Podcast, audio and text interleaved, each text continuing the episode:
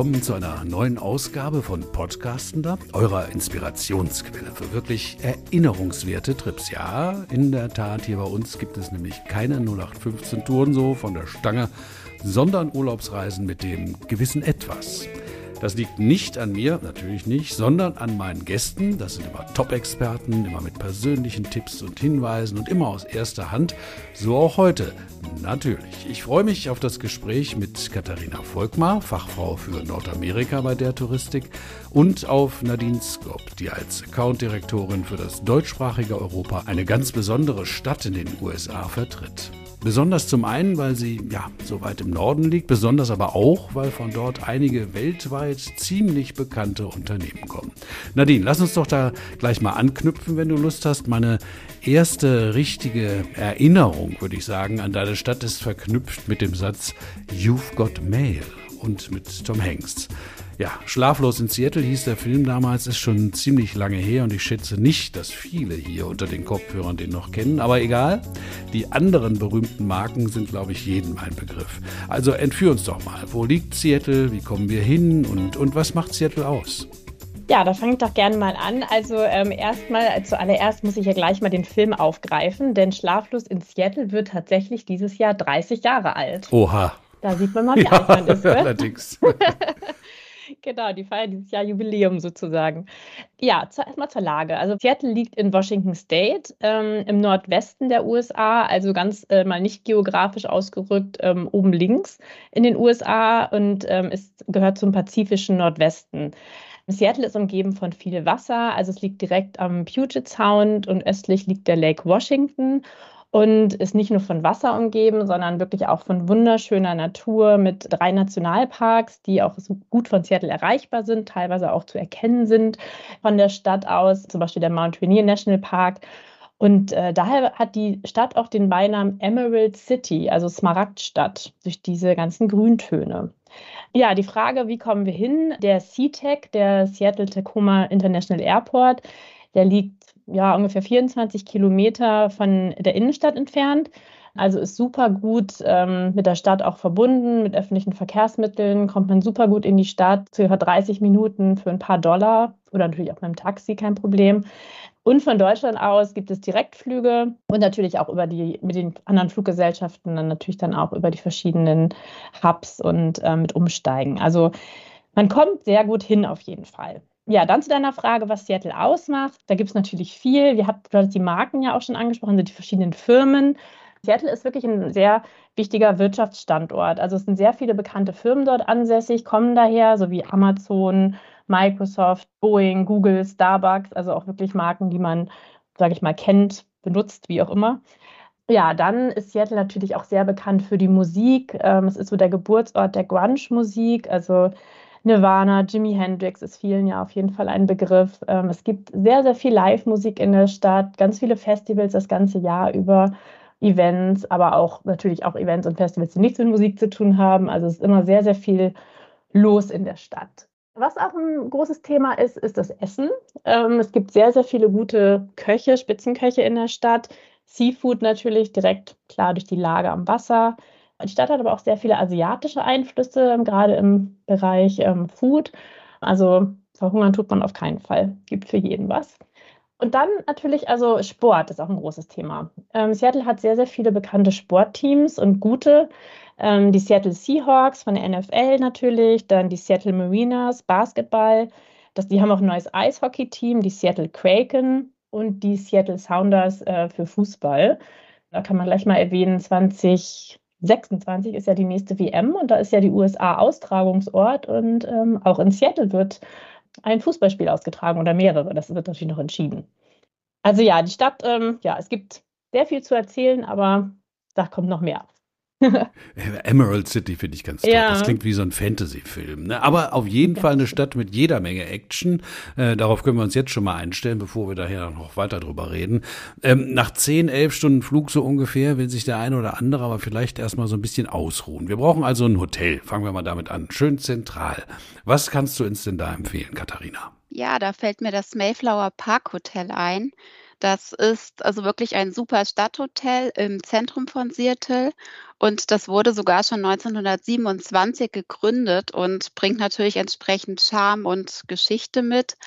Aber das ganz Tolle an dem Hotel ist die Lage. Also man ist wirklich mitten in der Stadt und kann zu vielen Sehenswürdigkeiten sogar schon laufen. Also wie zum Beispiel zum Pike Place Market, das dauert so circa sechs Minuten. Oder auch zur Waterfront, das sind dann gute zehn Minuten. Und direkt neben dem Mayflower Park Hotel liegt das Einkaufszentrum Westlake Center. Und von dort aus fährt die Monorail los. Das ist eine Bahn, in, mit der man in nur drei Minuten zu vielen Sehenswürdigkeiten fahren kann wie zum Beispiel dem berühmten Space Needle oder auch zu dem Chihuli Garden. Und ähm, an dem Westlake Center ähm, hält auch die Bahn, die Nadine erwähnt hat, mit der man vom und zum Flughafen kommt. Also man ist dann wirklich auch direkt nach dem Flug schnell im Hotel. Klingt cool. Also jetzt hast du ja schon so ein paar Seattle-Sehenswürdigkeiten zumindest namentlich erwähnt. Äh, lass uns das doch mal sortieren, bitte einfach, Nadine. Seattle Center. Was ist da los? Was sollte auf meiner Bucketlist stehen? Ja, genau. Also das Seattle Center, erstmal so allgemein, das ist ähm, ein Gelände, was damals für die Weltausstellung 1962 gebaut wurde. Das ist nicht direkt äh, Downtown, aber also 20 Minuten zu Fuß oder ähm, wie Katharina gerade schon erwähnt hat, die Monorail, die dahin fährt von der Innenstadt. Das ist so eine Schwebehochbahn, hat nur zwei Stationen. Ist, ich glaube, drei, vier Minuten ist man da am Seattle Center und kostet irgendwie zwei Dollar. Und da ist man recht schnell da und hat wirklich viele Hauptattraktionen dort. Unter anderem, ähm, wie gerade schon erwähnt, natürlich die Space Needle. Das ist so das Wahrzeichen von Seattle. Für die Grey's Anatomy-Fans unter uns ähm, kennt ihr das wahrscheinlich. Dieser Blick, äh, wo man die Space Needle sieht, im Hintergrund den Mount Rainier und die Skyline. Ähm, also die Space Needle ist 184 Meter hoch und ich würde auf jeden Fall empfehlen, wenn man in Seattle ist, das zu machen und da hochzufahren. Das ist wirklich ein tolles Erlebnis. Man hat so einen 360 Grad Rundumblick die haben 2018 ähm, die Space Needle nochmal renoviert und haben quasi außenrum alles aus Glas gemacht. Also die ganze Fassade ist aus Glas. Und die haben auch einen Glasboden installiert. Und das ist so ein, äh, ich glaube, ist sogar weltweit der einzige rotierende Glasboden. Ist natürlich nicht schnell, also äh, man ist da nicht schnell in der Runde drumherum, es wird einem nicht schlecht oder so. Ähm, man merkt es eigentlich kaum, aber man kann einfach stehen, sitzen, liegen bleiben, wie auch immer, auf dem Glas, Fotos machen und ähm, man sieht alles. Aber natürlich für die unter uns, die ein bisschen Höhenangst haben, ähm, es gibt natürlich auch ähm, Teile, wo kein Glas ist. Aber es ist wirklich toll, finde ich immer ein Must-Do, wenn man in Seattle ist. Und auf diesem Seattle Center sind noch einige andere Sehenswürdigkeiten, die ich finde Hauptattraktionen sind der Stadt. Gleich daneben befindet sich zum Beispiel das Chihuly Garden and Glass Museum. Das klingt jetzt immer ein bisschen komisch und ich glaube, es ist auch schwierig nur zu erklären, wenn man keine Bilder dazu sieht. Aber das ist ein Glasmuseum von dem äh, Glaskünstler Dale Chihuly, der aus Seattle kommt. Das ist wirklich richtig cool. Also die haben, das sind mehrere Ausstellungsräume mit Glaskunst. Es ist wirklich faszinierend. So viele verschiedene Farben und Formen und ja, also ich finde auf jeden Fall das sehr, sehr ähm, toll und sehr gelungen und also muss man sich einfach selber mal anschauen. Ist ja auch nicht, ist ja auch nicht so, dass das irgendwie so, so weiß ich nicht, beim Glasmuseum, da denkt man so an Gläser oder an, nee, an genau, Vasen genau, oder ja, so, ne? Genau, nee, es ist eher buntes Glas in verschiedenen Formen und ähm, genau, es ist keine, stehen jetzt keine Vasen rum oder Ja, und so. auch groß, ne? Also nicht, Ja, nicht irgendwie nur so am Tisch stehen. Also ich habe Bilder gesehen, nur leider. Ja, Aber entschuldige, genau. ich wollte dich nicht unterbrechen. Nein, nein, äh, kein Problem. Äh, Die haben auch so Glasdecken. Also das ist halt, die ganze Decke ist quasi aus so buntem Glas und so. Es ist wirklich toll und sehr wie äh, Instagrammable, wie man ja so schön sagt. Genau, und dann daneben ist noch das Museum, was ich hervorheben wollte, das Museum ähm, of Pop Culture, das MoPop ähm, abgekürzt. Das dreht sich eigentlich rund um das Thema Popkultur. Also da gibt es eine Fantasy Hall, äh, Science-Fiction-Ausstellung, Horror-Ausstellung, alles über Musik. Sind verschiedene Musikinstrumente ausgestellt. Ähm, natürlich gibt es auch eine Nirvana-Ausstellung. Man kann auch selber mal ein bisschen Musik machen. Man kann in solche kleine Kammern gehen und mal sich da selbst versuchen an irgendwelchen Instrumenten. Es gibt eine Schreikammer, was ich auch sehr lustig finde. Also es ist ein ganz interessantes Museum, wo man wirklich äh, so zwei, drei Stunden sehr gut verbringen kann. Und das befindet sich auch auf dem Seattle Center. Da sind noch ein paar andere Attraktionen, aber das wird jetzt auch zu weit führen. Aber das sind so die Hauptattraktionen, würde ich sagen, in diesem oder auf diesem Gelände Seattle Center. Wunderbar. Wenn man richtig, richtig schlechte Laune hat, dann geht man in die Schreikammer. Ja, absolut. also hier Pike Place Market, also das kenne ich ne, als Kaffeesorte aus den Starbucks-Läden. Ähm, und, und Waterfront äh, waren noch zwei Stichworte von Katharina. Was erwartet uns denn dort? Ja, genau. Der Pike Place Market, das ist, wird immer oft als Hauptattraktion des, äh, der Stadt bezeichnet, ist direkt, ähm, sagen wir, Downtown im Innenstadtbereich. Ähm, das ist ein alter Bauernmarkt, der ähm, hat das ganze Jahr über geöffnet. Ich glaube, das ist nur einen Tag an Weihnachten geschlossen. Dort befinden sich über 500 Läden. Da findet man alles von Lebensmitteln, Blumen, Kunst, Handwerk, verschiedene Restaurants, Souvenirläden. Das ist wirklich ein ganz äh, toller Markt. Ja, der hat so, was ganz lustig ist zum Beispiel, der, der, ist sehr bekannt für so fliegende Fische. Und zwar die Fischhändler, wenn jemand einen ganzen Fisch kauft, da schmeißen sie den Fisch durch die Gegend. Das ist natürlich alles so auch ein bisschen für Touristen gemacht, aber es ist sehr, sehr lustig. Und, ähm, Wie auf dem Fischmarkt in Hamburg, da machen die Ja, genau.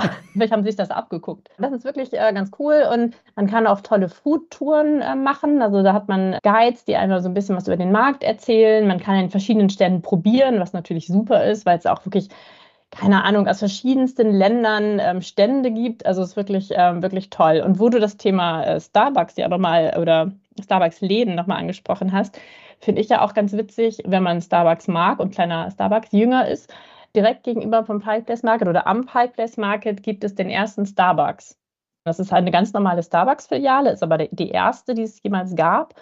Da ist halt immer eine mega lange Schlange. Also da würde ich immer empfehlen, früh da zu sein, wenn man da einen Kaffee kaufen möchte oder einen Tee oder so. Und die haben natürlich dann auch noch so ähm, ein paar andere Tassen und so ein bisschen Souvenirs, die es woanders nicht gibt. Also das ist nochmal ähm, ein ganz guter Tipp für Starbucks-Fans, die es ja gibt.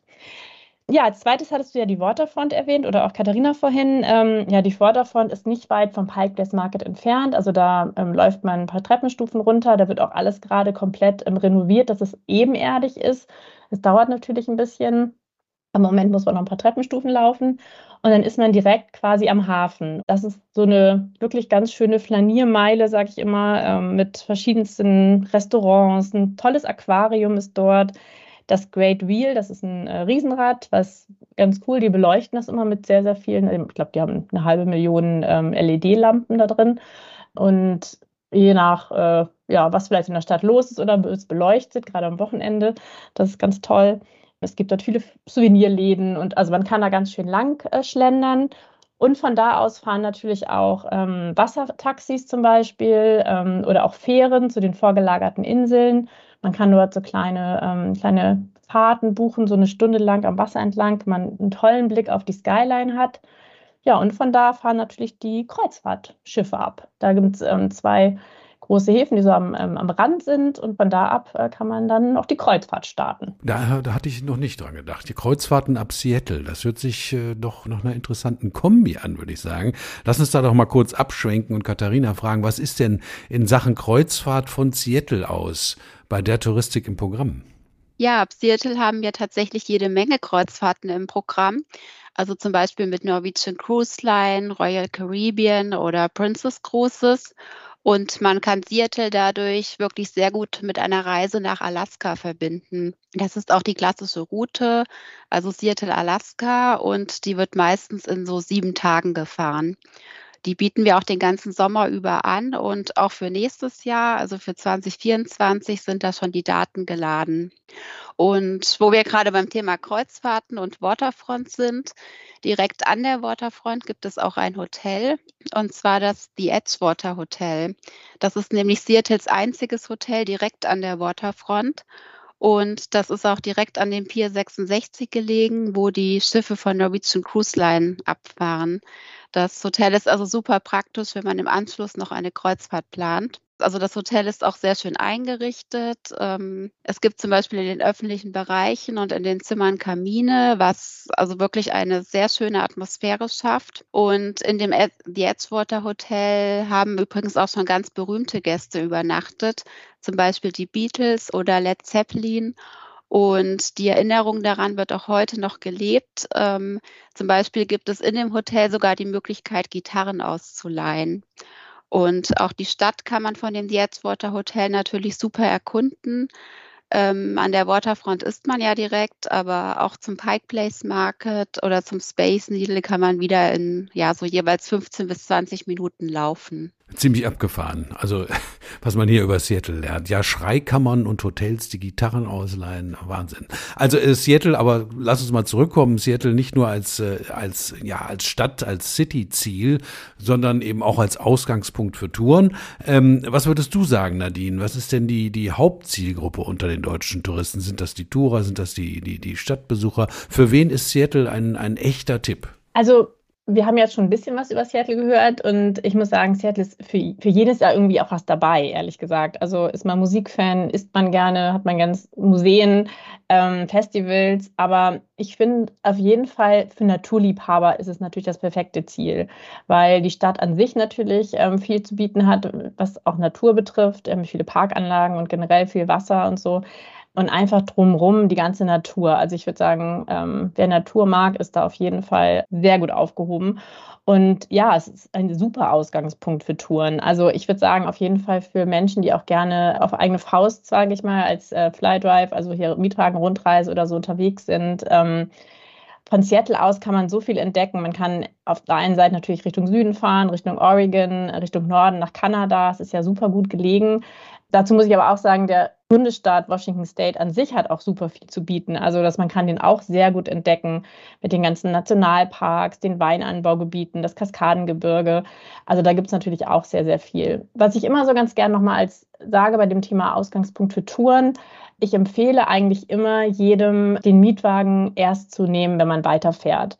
Weil in der Stadt selber, haben wir ja gerade schon ein paar Mal gesagt, ähm, ist alles super gut fußläufig zu erreichen. Es gibt öffentliche Verkehrsmittel und Parken ist ja eigentlich auch immer sehr teuer in der Stadt. Also ich würde einfach den Mietwagen nehmen und dann also erst nehmen, wenn man wieder losfährt, sozusagen. Mhm, da muss ich immer noch wissen, in, äh, wohin und was ich tue. Und äh, nicht jeder hat ja so richtig Bock, sich da so reinzuarbeiten. Also ich finde es immer toll, gerade wenn man Touren macht, sich schon im Vorfeld zu überlegen, was es alles so gibt. Aber Katharina, äh, äh, ähm, vorbereitete Mietwagentouren eben für die Faulen unter uns, die habt ihr doch auch im Programm. Ne? Da müssen wir gar nicht lange planen und überlegen. Ja, ganz genau. Also bei unseren vorgeplanten Mietwagenreisen haben wir die Strecke und die Übernachtung bereits geplant. Da sind aber natürlich auch immer noch, wenn man das möchte, ähm, Änderungen am Reiseverlauf oder an der Hotelauswahl möglich. Also da sind wir ganz flexibel, aber ja, für die, ne, wenn man möchte, kann man alles vorgeplant buchen. Und ähm, wir verschicken dann vor der Reise einen individuellen Reiseverlauf mit Ausflugstipps an der Strecke und man hat dann zwar abends das Hotel vorgebucht, muss sich da keine Gedanken mehr machen, aber den Tag über teilt man sich natürlich ein, wie man möchte, entscheidet selbst, wo man anhalten möchte, wo man wie viel Zeit verbringen möchte. Und der Mietwagen kann auch flexibel ausgesucht und dazu gebucht werden. Und ab Seattle haben wir zum Beispiel die Mietwagen-Rundreise Naturschönheiten des Westens im Programm. Die Rundreise kann man entweder mit 14 Übernachtungen von Seattle bis San Francisco buchen oder man macht die längere Variante und fährt mit 21 Übernachtungen sogar bis San Diego. Und dann fährt man wirklich die gesamte Pazifikküste entlang. Also das ist ja wirklich die Traumroute der USA. Das Tolle ist, man lernt bei der Rundreise auf jeden Fall den unbekannteren Abschnitt der Pazifikküste zwischen Seattle und San Francisco kennen. Denn oft wird ja nur der Highway Number One zwischen, das ist ja das bekanntere Stück, zwischen San Francisco und Los Angeles gefahren. Aber das Teilstück nördlich von San Francisco ist auch unheimlich vielfältig. Also wie Nadine ja eben auch schon erwähnt hat, man entdeckt hier Vulkane, Regenwälder, Weinanbaugebiete, schöne Küstenorte, Küstenlandschaft, schöne blaue Seen und bei der Rundreise kommt man auch an diesen, die sind auch bekannt, an diesen riesigen Redwood-Bäumen vorbei. Ähm, eine weitere Rundreise, die wir im Programm haben, ist die Busrundreise Pazifikküste und Kanadas Rocky Mountains. Bei der fährt man in 17 Tagen ab bis Seattle und die Rundreise verbindet sogar zwei Länder, nämlich die USA und Kanada. Also man sieht hier den pazifischen Nordwesten mit den Großstädten wie Seattle oder Portland und äh, hat neben der Pazifikküste eben auch wieder Vulkane, kommt aber auch an den gewaltigen Rocky Mountains vorbei. und auch an dem berühmten Yellowstone Nationalpark und hat dann am Ende die beeindruckende Natur Kanadas und auch die Metropole Vancouver mit im Programm. Bei der Busrundreise garantieren wir die Durchführung und haben einen deutsch sprechenden Reiseleiter mit dabei. Die Rundreisen sind jeweils auch als Pauschalreise inklusive Flug buchbar. Wenn man ähm, dann doch lieber etwas individueller planen möchte, kann man die Kombination mit Kanada zum Beispiel auch mit dem Camper selbst planen. Da gibt es zum Beispiel den Anbieter Go North. Das sind ähm, Einwegmieten zwischen Seattle, Alaska und dem Yukon möglich. Das ist dann wirklich so richtig äh, Wildnis ganz da weit. Genau, also ich ja. war, wie gesagt, leider noch nicht in Seattle, aber ich kann absolut bestätigen, was ihr sagt hast. Also wenn man von San Francisco aus nördlich fährt, da braucht man ja gar nicht lange fahren. Da wird's ja schon ganz schnell ganz anders und auch ein bisschen weniger voll, habe ich so das Gefühl, als unten im Big Sur. Na, also eines ist sicher, ich werde Seattle definitiv auf meine Liste nehmen. Lass uns doch zum Ende hin nochmal eure persönlichen Geheimtipps hören. Was meint ihr? Was macht ihr am liebsten? Oder ich meine, ihr seid oft da. Oder was macht ihr immer mal wieder bei euren Seattle-Besuchen? Nadine, fang du doch mal an.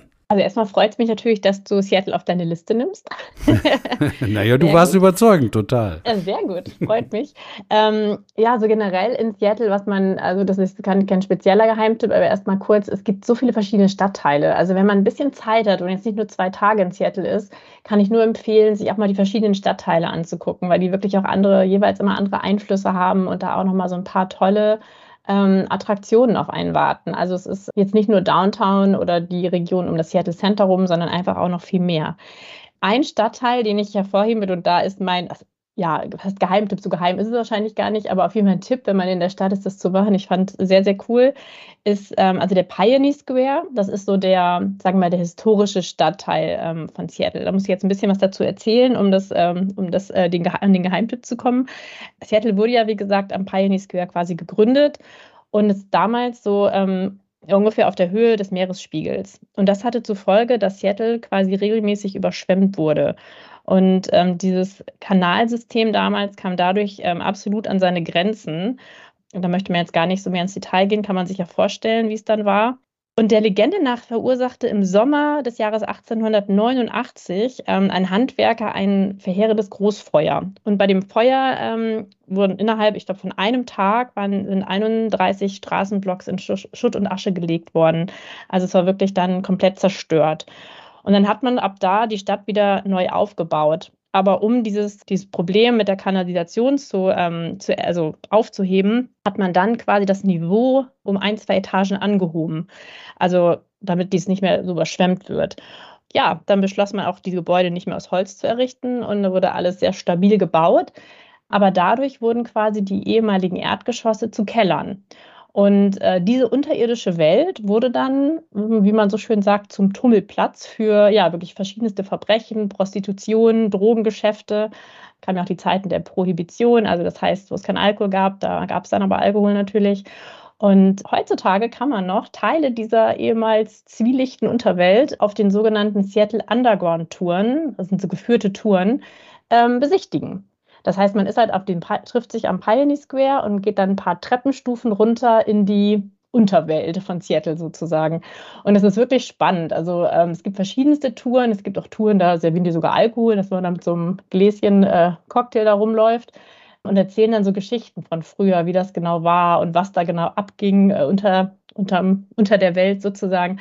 Also es ist schon ähm, ganz spannend und ich finde diese Touren ganz cool. Es gibt verschiedene, verschiedene Touren, aber das ist so ein bisschen mein Tipp, wenn man in Seattle ist, mal irgendwie wenn man noch so eine Tour machen möchte, das mal zu machen. Das klingt auf jeden Fall spannend und ganz anders als das andere. Ne? Also ja. wir brauchen dann doch ein paar Tage in Seattle, nicht nur so Absolut. ein, zwei. Ja, zwei Tage sind auch zu wenig. Ja. Katharina, was ist denn dein Highlight? Ich mag den Kerry Park total gerne. Also ich finde, von dort aus hat man den schönsten Blick auf die Stadt.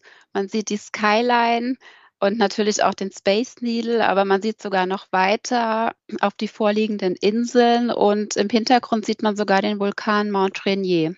Das klingt auch sehr spektakulär. Da müssen wir dann auch hin. Also ich danke euch, ihr, ihr beiden. Wir sind hier so ein bisschen am Ende angelangt, ne, haben was äh, zur Heimat, Geburtsstadt von Amazon, Starbucks, Boeing und anderen gehört. Also ganz toll finde ich, eine Stadt mit Schreikammern und Hotels, die Gitarren verleihen. Geil. Ähm, ja, also Seattle, für alle was dabei. Ne? Für die Fans von Grey's Anatomy haben wir gelernt, genauso wie für Led Zeppelin-Fans. Mir gefällt der Name Emerald City wirklich immer noch ganz besonders. Liebe Nadine, liebe Katharina, ganz herzlichen Dank für eure Tipps und Hinweise. Ich danke euch unter den Kopfhörern fürs Zuhören. Hoffe, ihr seid nächstes Mal wieder dabei und sag Tschüss an alle. Bye, bye.